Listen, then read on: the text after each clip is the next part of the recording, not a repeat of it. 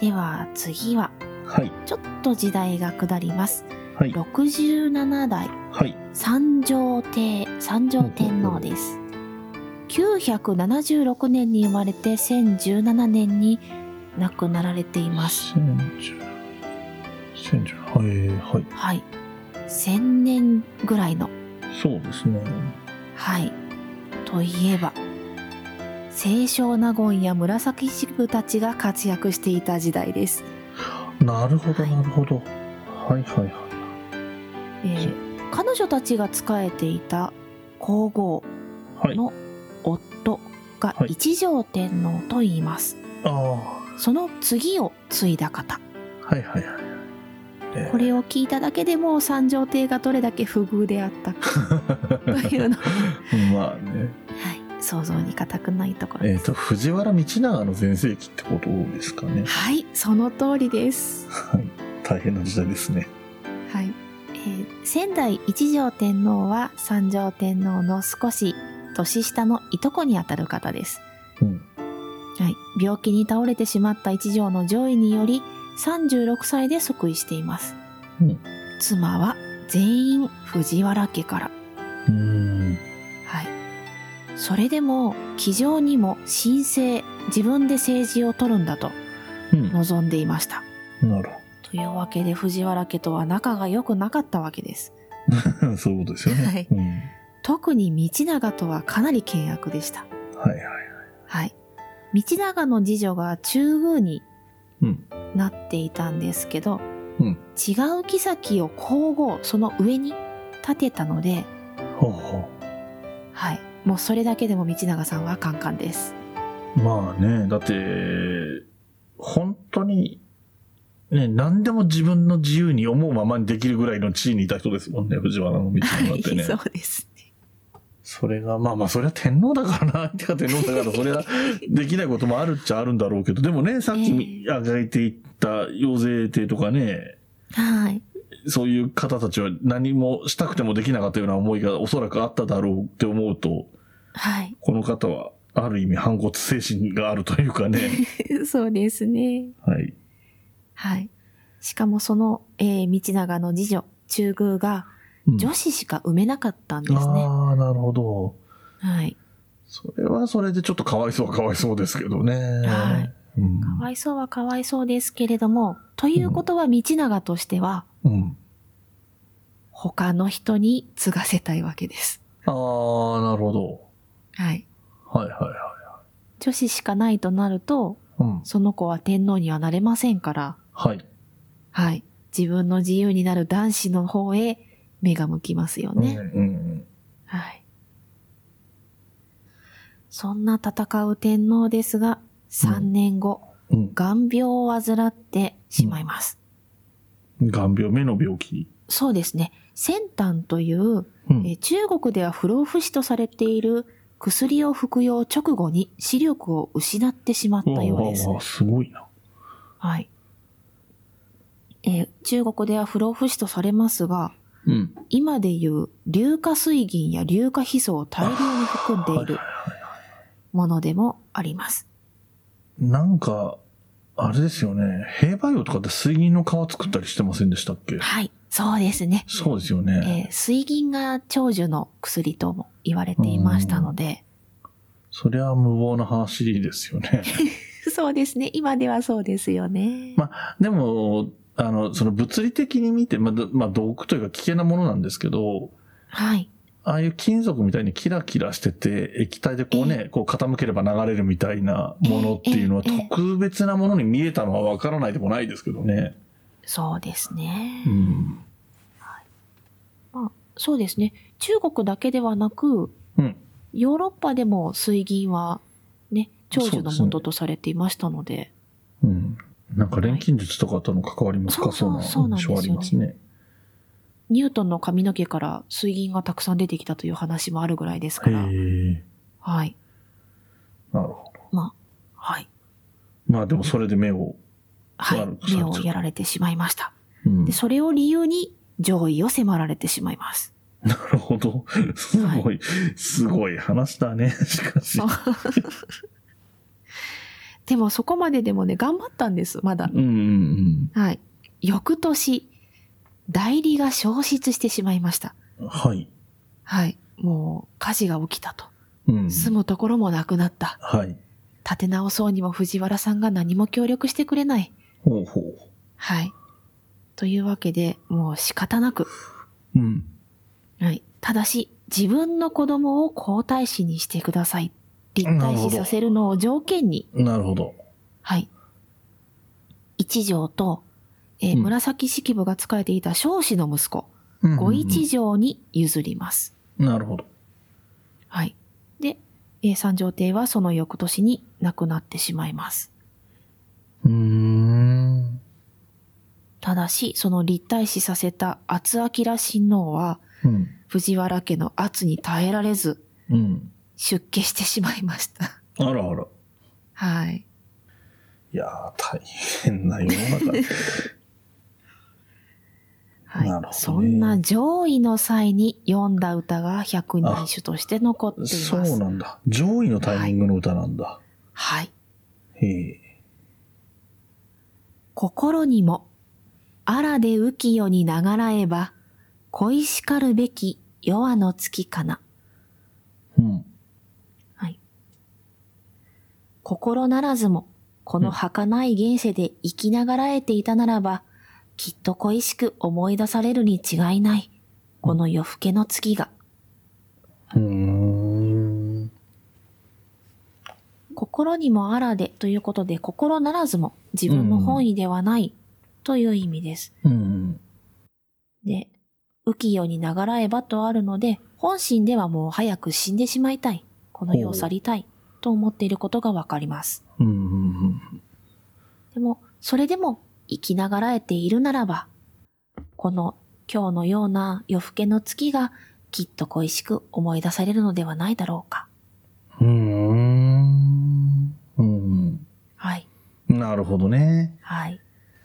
まさにその、本意じゃないことをして、えー、天皇の座から降りて、生きながらえて、で、まあ、でまあ、そういう意味で言うと、ある意味天皇としては死んだみたいな言い方もまあできる状況があって、ええで、まあ実際の生命は生きながらえて、はい。で、気持ち的には死にたいと思ってたとしても、まあ実際死ぬことはなくて、で、結果的に生き長く生きてしまえば、というところで、その、今日のこの月を思い出すみたいな感じですよね。言ってみれば。う。そうですね。ははいい。でもちょっと思い出してください。はい。目が見えないんです。あ、そういうことか。はい。えー、どういうことなのそうなる と。目に見えないほどの月を読んだ。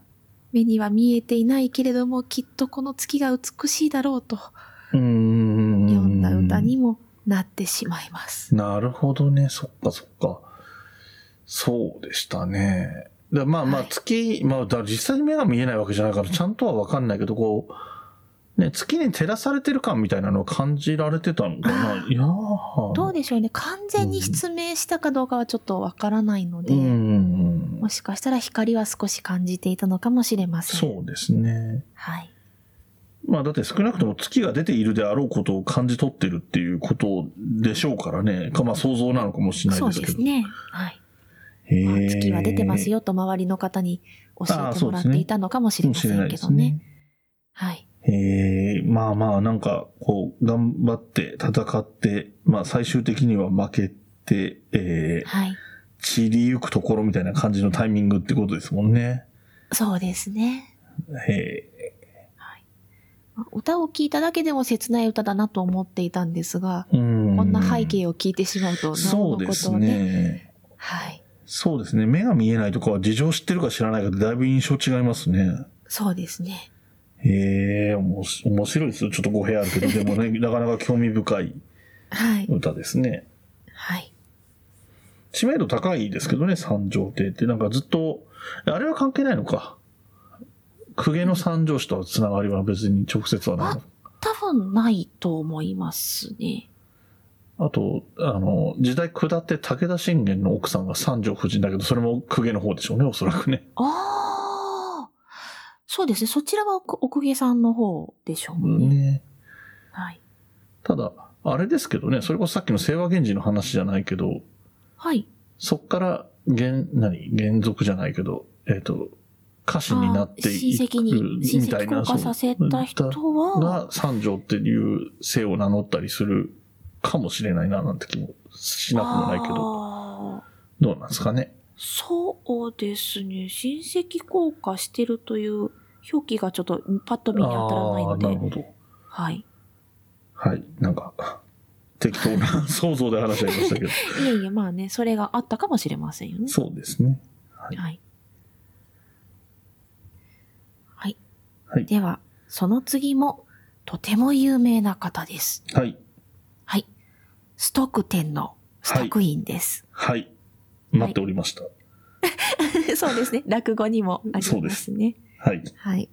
こちらはじゃあ先にお歌をはい。いきましょう。瀬を早み、岩にせかるる滝川の、割れても末にあわんとぞ思う。はい。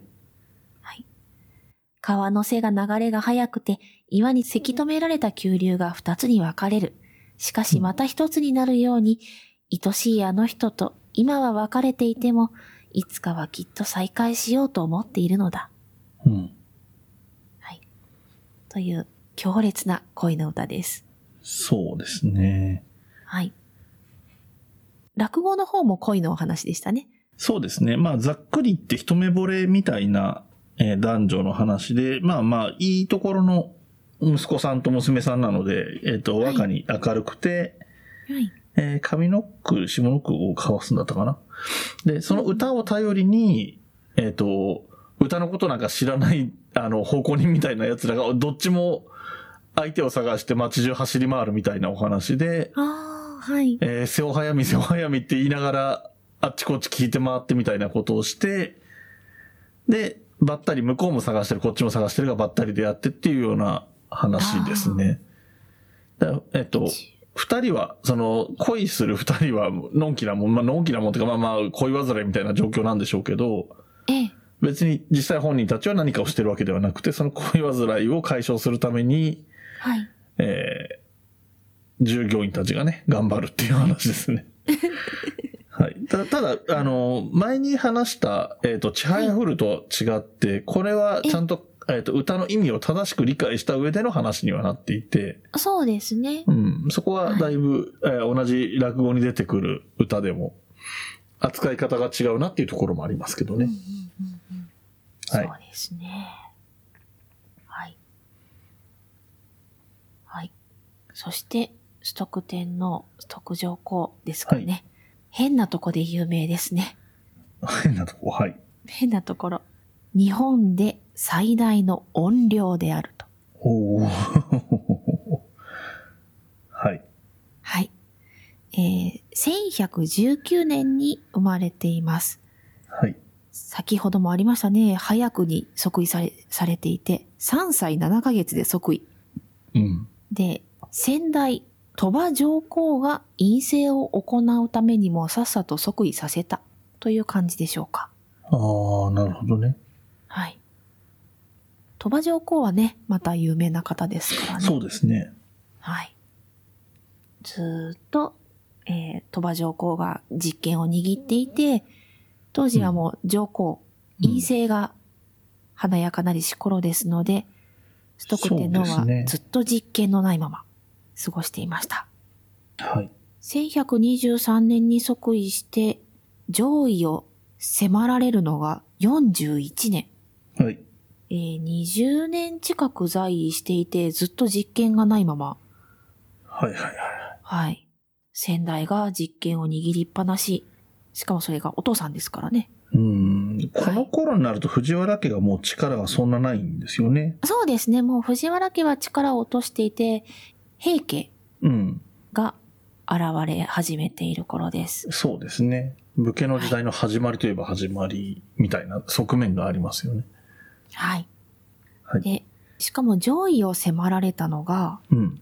鳥羽上皇が寵愛していた女性に息子が生まれたので、はい。それに譲れと。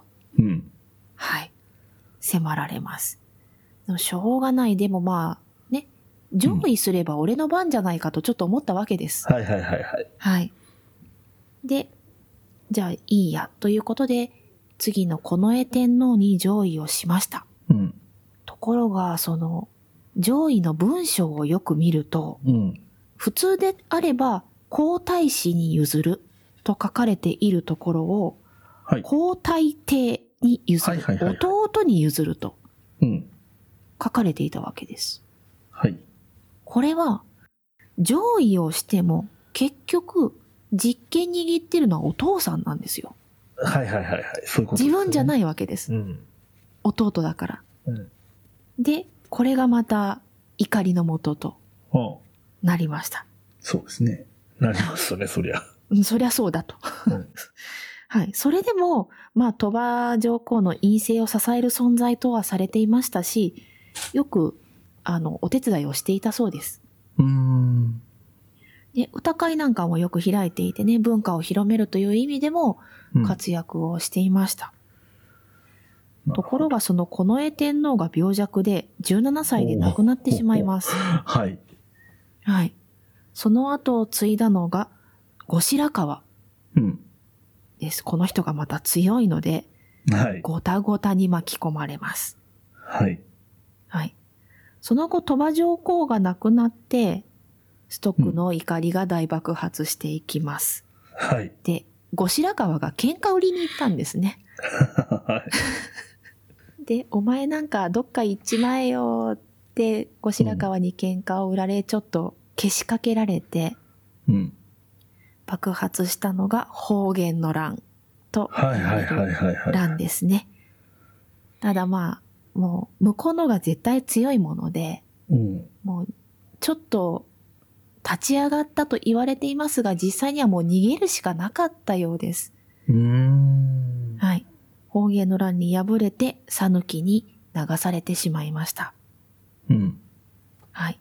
この時ももう、恨んでやるぐらいの感じではいはい行ったはい。んですが、それでもなんとか歌を作ったり、うん。俺を返してくれと上奏したそうです。なるほど。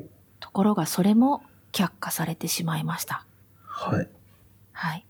そこでもう日本全国恨んでやるとはいはいは言いいは。ないがら亡くなったのではないかというぐらいに言われます。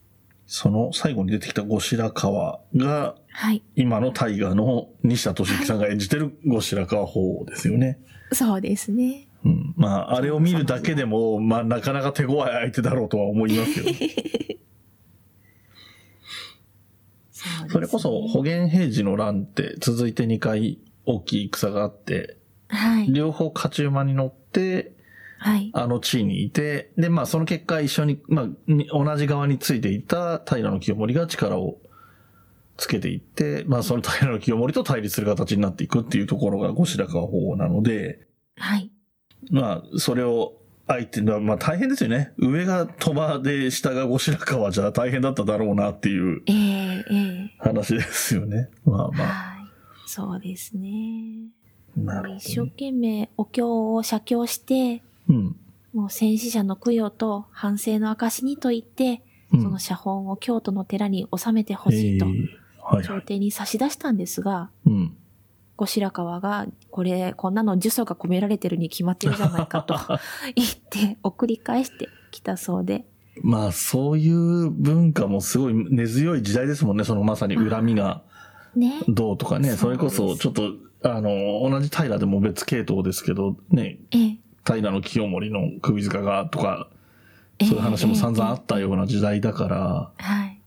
結構本気でね、そういうたたりとか、いわゆる今でいう迷信って言われるようなものが信じられていた時代、それこそ生命とかの時代とも、安倍の生命の時代とも、ええまあ地続きみたいな時代でもあるって言えるのかもしれないですけど、はい。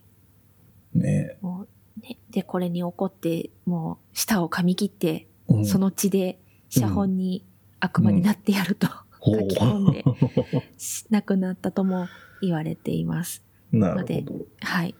棺桶からは蓋を閉めているのに血が溢れてきたという噂まであるぐらいで、ああはいはいはい。あ、あ、あってなる。すごいですそんなね感。じですね。もうその恨みなのかもうその後結構人が亡くなって宮中でも亡くなっていてはいはいはいはい。はいでもそれでもやっとはい京都に帰れたのが明治時代ああ、はいはいはい。はい、えーそれまでは天皇扱いされてなかったんですけれども明治天皇が、えーほうもほう天皇でいいじゃないかということでう。は菩提を弔っていますあ。まあ割と明治時代ってそういうのいろんなことが生産された時代ではあるんですよね。そういう不明瞭だったものが整理されたりとかは多い時代。まあ、えっ、と、政治体制が大きく変わったので、えっ、と、はい過去のわことは全部過去の奴らが悪いって言い言い放っていろんなことが改革できた時代だったっていうのもあるんでしょうけどね。えー、えー、えーうん。でもまあね、結果的にはスドクにとってはいいことだったでしょうね。 そういう意味ではね。そうですねうん。でもなんか面白いもんですね。その、まあ、百人一首に入ってるんだから、ちあの、ね、江戸時代の知識人は普通に知ってたりはするんでしょうけど、えーある種だからそれは江戸時代でも、いわゆるある意味天皇扱いはされてなかったってことじゃないですか。そうですね。はいだけど、百人一首の中にある歌としては親しまれていて、落語にも取り入れられたりするぐらいだから、割と知名度がある。そうですね。あの、落語、ちょっとだけ落語の話をすると、落語って今は割とその、一般人が知らないことを落語家の方が知ってて、それが、を教養として教えてくれるみたいな側面が多少あるように捉えられがちなんですけど、うんうん江戸時代とかは本当に地続きの世の中のことを話してるだけなので、みんな知ってる百人一首、みんな知ってるストックインでその話を進めてるので、あおそらく、えっ、と、百人一首の歌とかもみんな、あの、何、一字一句じゃないにしても、ああ、聞いたことあるあるぐらいには知ってたんだろうと思うし、あ、ええ、ええ。で、その中の一つだった。で、まあまあ、だからみんなが知ってるぐらいには認知度も高い歌だったんじゃないかなって推察、推察できるので、はい。まあ、意外と愛されてたんじゃないかなっていう気もしますよそうですね。ね。はい。はい。はい。という、不遇の時代のお二人。そうでしたねお。話でした文ガチャではご意見ご感想話してほしい話題などを募集していますメールアドレスは文ガチャ06アットマーク gmail.com b u n g a c h a 06アットマーク g m a il.com です。お便りお待ちしています。また、ツイッターもやっています。ツイッターのアカウントは、文ガチャ、アットマーク、b, u, n, g, a, c, h, a, 06。ハッシュタグは、文ガチャ。文は文系の文。ガチャはカタカナでお願いします。DM でもご意見やご感想、話題などを募集しています。よろしくお願いします。